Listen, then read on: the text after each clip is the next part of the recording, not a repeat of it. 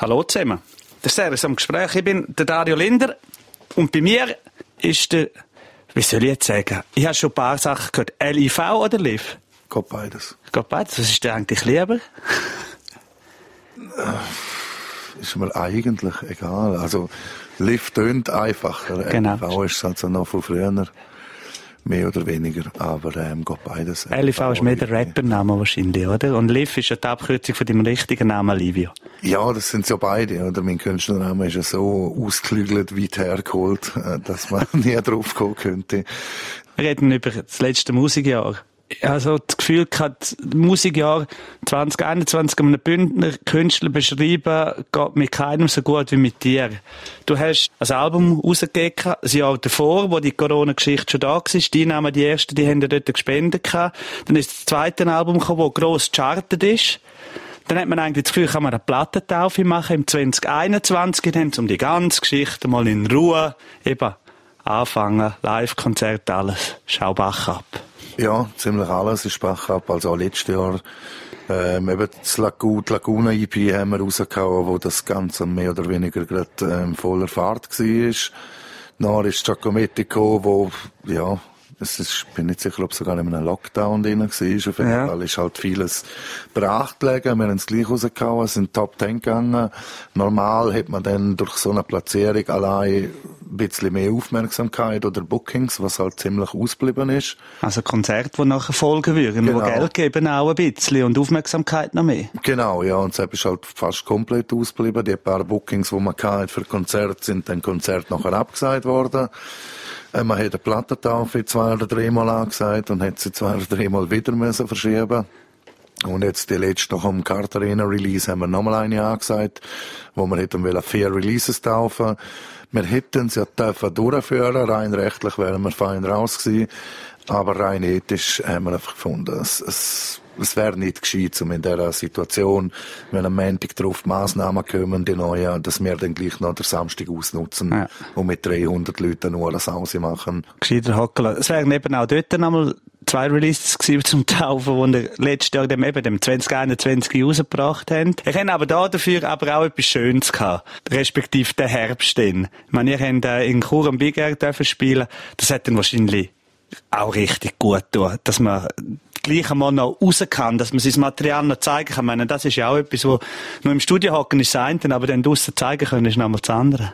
Sehr, ja, das ist, ist auch witzig gewesen. Jetzt haben wir innerhalb von, von, ja, von 12, 15 Monaten, was sind's, 50 Songs gemacht und die hast halt alle noch nie live gespielt und bei mir ist dann halt immer so, ich, ich, haben wir schon Gedanken gemacht, welche Songs spiele ich live, welche nicht, dann machst du eine Setlist zusammen und dann probierst du halt mal aus, was funktioniert. Wir haben gewisse Songs, wo ich dann gefunden habe, die müssen wir live spielen. Und nach dem ersten Mal live spielen habe ich gefunden, den spiele ich nie mehr live. Und andere, die ich gefunden habe, muss jetzt nicht unbedingt live spielen, aber ein paar wollen es hören.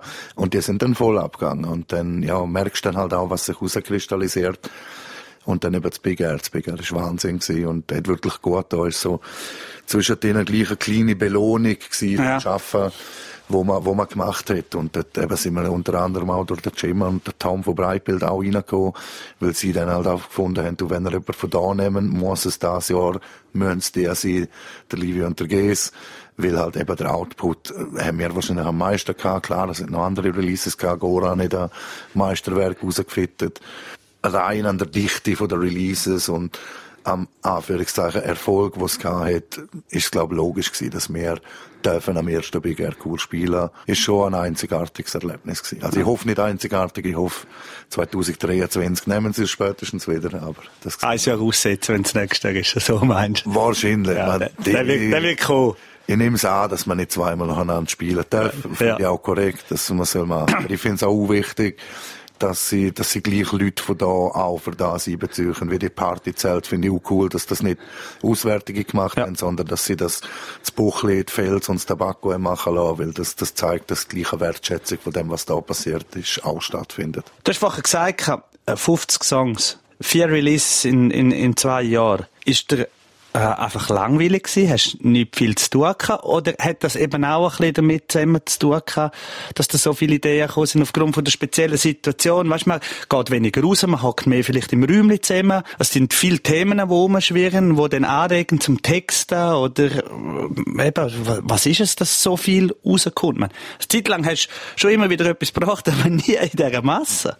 Also jetzt Giacometti und Laguna ist entstanden. Klar, ich hatte dort ich hatte eigentlich einen festen Job gehabt, habe dann aber zwei Schulteroperationen gehabt und ähm, ja, haben nicht können arbeiten. Und dann wird's langweilig. Und durch das halt ich vom GES immer Beats gekriegt habe, ja, ist dann das so schnell gegangen. Und vor allem beim GES ist halt so, wenn ich vom GES zehn Beats kriege, dann gefallen mir neun so gut, dass ich gerade direkt drauf schreibe. Und durch das ist dann das so schnell gegangen.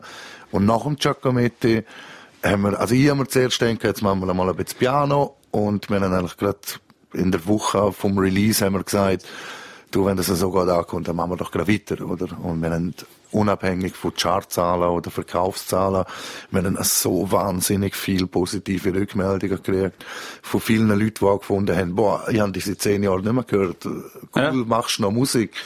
Und dann haben wir gefunden, du, jetzt, jetzt müssen wir dranbleiben, wenn die Leute uns auf dem Radar haben, dann bleiben wir eh dran.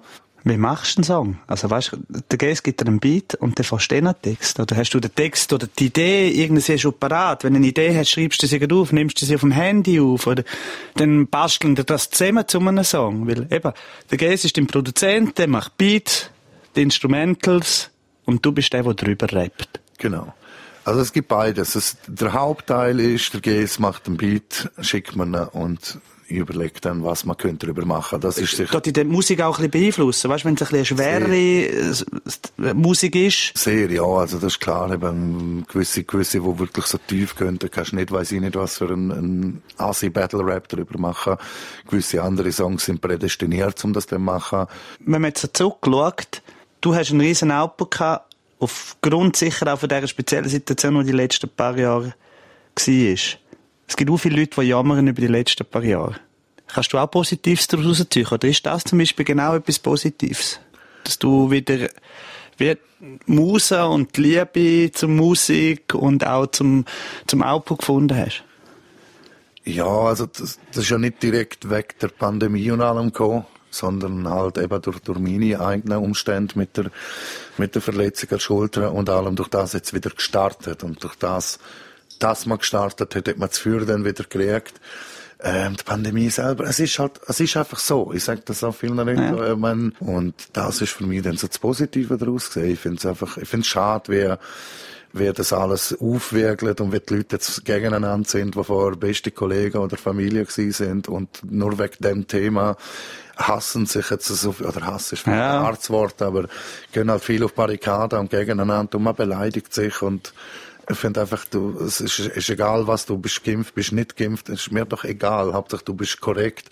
Ja, genau. Wenn du das machen willst, ja. dann mach du das. Ich bin der Letzte, der sagt, mach das nicht. Ja. Oder wenn ich bin der Letzte, der sagt, hey, aber du sollst im Fall so und so, dann interessiert mich doch nicht. Und ich finde, viele sollten wieder da so ein bisschen vor Augen führen, vor allem jetzt die Adventszeit und alle wieder, ah, eine schöne Zeit und ah, zum Abend kommen. Ja, aber dann sind immer so, sind nicht in der Adventszeit so, sondern das ganze Jahr drüber schauen für euch. Und was die anderen machen, kann euch doch egal sein. Mhm. Das erfolgreichste ja, Rap-Exporting aus dem Bündnerland von den letzten paar Jahren. Wir haben über das letzte Musikjahr und die letzten Musikjahre geredet. Das ganze Interview, das ganze Gespräch, muss man sagen, gibt es auch auf südostschweiz.ch-sendungen. Danke vielmals. Danke auch.